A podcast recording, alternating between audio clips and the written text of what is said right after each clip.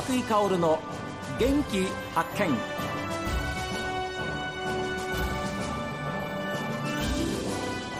こんにちは和井香です。和井香の元気発見。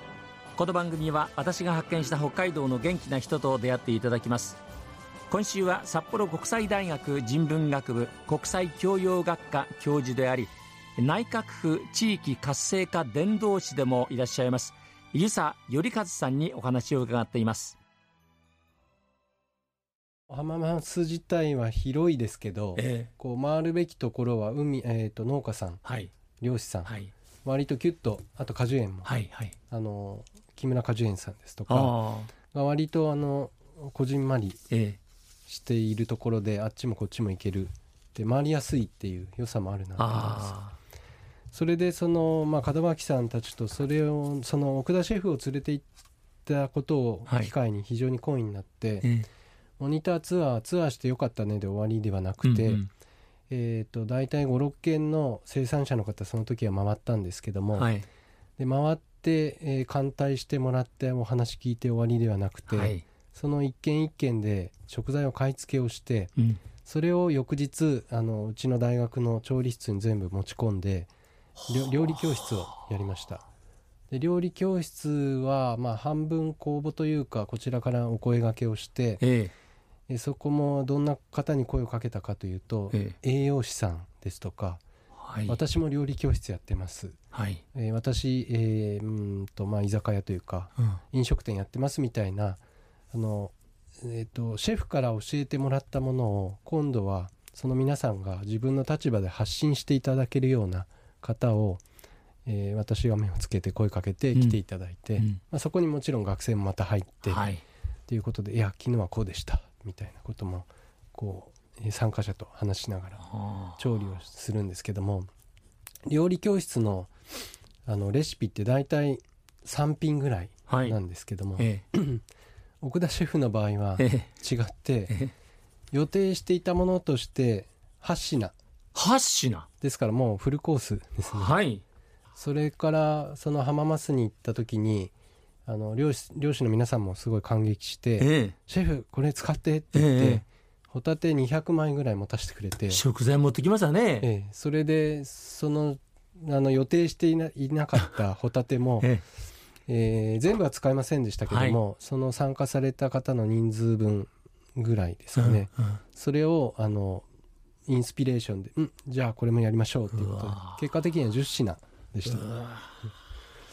で、その石狩の食材を見て聞いて、うん、まあその時もちょっと、えー、いただいて、あの、はい、食べてっていうのもありますけど、それで終わらずに、えー、全部が全部あの両方参加されたわけではないんですけども、はい、翌日料理教室をやって、うん、奥田シェフ流のこう料理の哲学というか、はは結構奥田さんってあのユニークですけど、うん、すごい科学的なところもあったり、はいえ。ー、あの料理の技法だけではなくてその背景にある生産者の思いとか、はい、えー、科学的なことも含めた解説もしてくださったりというかそれで、まあ、石狩びいきなところもあって翌年また違う切り口で何かできないかなと思ったのが、えー、もう一つ京都の老舗料亭の菊の井の村田さんっていう方に来ていただいて和食のもう老舗ですね。はい。あのちょうど昨日実は11月15日って昆布の日なんですよ。あそうですか。で11月24日は和食の日なんです、はい、11月24日和食の日。はい。それともう一つ12月4日が、えー、和食がユネスコ無形文化遺産で登録をされた記念日で。あら。ちょうどあのこと来月の12月4日ってユネスコ無形文化遺産に登録されてちょうど丸10年10周年なんですね。でそういうその和食を普及しましょうっていう団体が東京とか京都にあるんですけども、はい、京都のあの、まあ、代表つい最近まで務められていて今は名誉理事長ということですけど、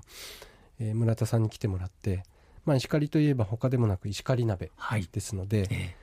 で石狩鍋を非常に看板にしてらっしゃるお店もありますけどもこう誰もが石狩といえば石狩鍋かなっていうとそうでもないんじゃないかなという気持ちがあって、うん、もっともっと地元のものをこよなく愛してほしいなと、はい、石狩ファンの一人としてはですね、思って、えー、村田さんというのはそのユネスコ無形文化遺産登録に至る立役者とも言われている方なので、そのまあ一流の人に来ていただいてあの外部人材っていう外の目線で石狩の食材特に石狩鍋にフォーカスを当てて石狩で取れる食材にこだわった、はい、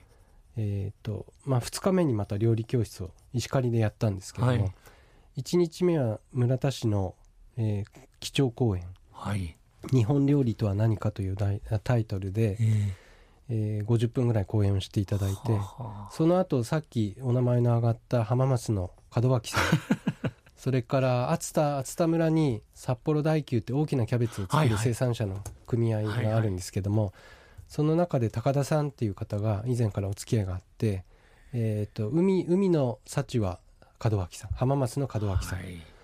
えー、山の幸というか、まあ、畑の幸は熱田の高田さん、はい、それと,、えーと、石狩のことを一番よく知ってる方だなと思って前市長でいらした田岡さんに、えー、3方に登壇していただいて、はい、その3人の、まあ、立場で立場やまあ目線で、えー、石狩鍋を改めて見つめるみたいなことで村田大将ももちろん入っていただいて私が拙いコーディネーターを務めさせてもらってあの美味しい石狩食材から見つめる和食の尊さという、まあ、私のつけたテーマで語っていただきました。しかしあの和食のまあ老舗というか、はい、その村田さんのような方が来られて、はい、北海道石狩の食材っていうのはどんなふうに思われているんですか、あのまあ道内いろんな鮭の産地ありますけども、はい、えー、その時村田大将がおっしゃってたのは、はい、まあ、食成分的にこういろんなうまみというか味あの鮭の味の特徴いろいろあっちもこっちも脂が乗ってこっちの方が美味しいとかあるんですけども、まあ、いろんな面であの実は料理に馴染むのは石狩さんの鮭がい。いんだよっていうことをある本で読んだことがありますっていうことを披露してくださって、まあ、そこから石狩鍋の話にだんだん入っていったんですけどもあともう一つはあの浜松熱田、えー、田岡さんが市長を務められたもともとの石狩、はい。はい、3つにこだわったのはなぜかというと、えー、その一子二孫が合併して今の石狩になっているっていうことを、えー、あの各地域を代表して登壇してセッションしてもらいたいなっていうのが、実は私が起としたことでもあります。で、まあ、海のものも山のものも。はいええ、で石狩ならではの石狩鍋は白菜ではなくキャベツを入れるっていうようなことを読んだことがあって。ああそうですか、えー、であの札幌大久札幌の大学の近くの清田でも作ってらっしゃる生産者さんいるんですけども、はい、熱田でも長年作ってらっしゃる高田さんはじめ何軒か耐久の農家さんがいるのでで鮭を門脇さん。キャベツを一生懸命丹精込めて、えー、作られる高田さん、はい、で、まあ、鍋が出来上がってその鍋の古も含めて町の歴史や産業やもろいろいろを、えー、田岡さんでしたら、えー、村田大将とこう太陽を張るようにこう熱く語っていただけるかなと思って、うん、その三方をお願いして、うん、登壇してもらいました。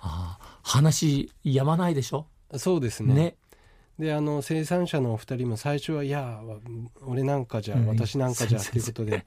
なかなか乗ってくれなかったんですけどもそこはもう通い詰めて膝詰めで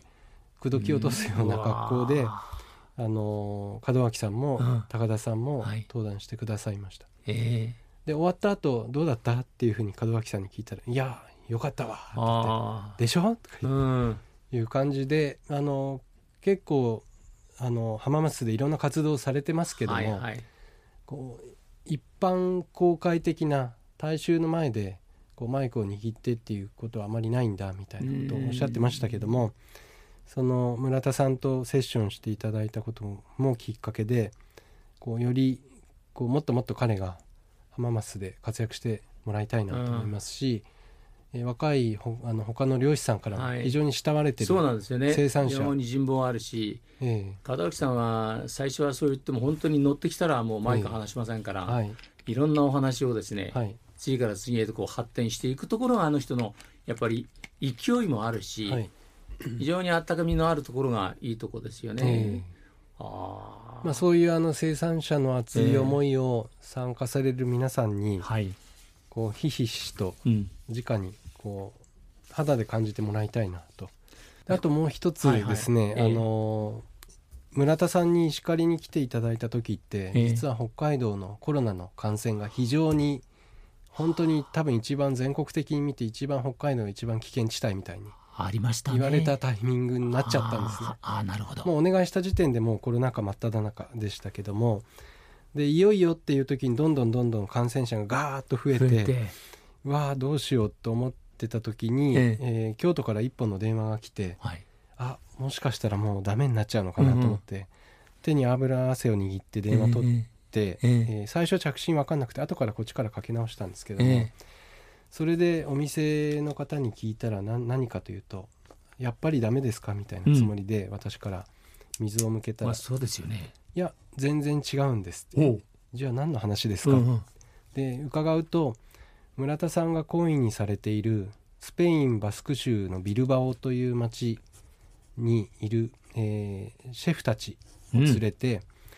うん、あのヨーロッパの皆さんって海藻をこうよく食べるっていう食文化があまりなくてですね。海藻。海藻、はい。えー、日本で採れる昆布とはちょっと違うんですけども、うん、海に行けばでも実はいろんな海藻がある、はい、でも食文化がそうではないのであまり摂取していない、はい、けどこれを食利用できるようになれば実は宝の山じゃないかみたいなところに目をつけたのはあの私がお迎えした方々が初めてではもちろんないと思うんですけども、えー、食用利用もしくは工業利用ということでその資源としてもっともっと使えないかっていうことを見たい。海藻の利活用を北海道産地でもある北海道で視察したい。もう一つあのバスク人の皆さんで非常にアイデンティティが高くてですね、まあ、似たようなというか同じようなえ背景があるかもしれないということで、えアイヌ文化に非常に関心を持たれていてアイヌ文化の探求をしたい。海藻の利活用を、えー、直に、えー、視察したい。という相談を、はい、ビルバオの方が村田市にされて、えで村田さんが「いやそう言われてもようわからんわ」っていうことでじゃあここに聞いてくれっていう話が私と、えー、あるシェフに届いて、で結局私の方で、えー、こういうところを案内したらいいんじゃないかということを、うん、去年の秋ちょうど1年前ぐらいに、えええー、ミシュラン星付きレストランのシェフもいる。シェフスーパーシェフ軍団5名。それをまあ引率するようなリードするような、えー、本職は獣医さん。獣医さん？獣医なんですけども、はあ、スローフード協会の今名誉会長されているマリマリアーノさんっていう方が5人のシェフを率いて函館に入りました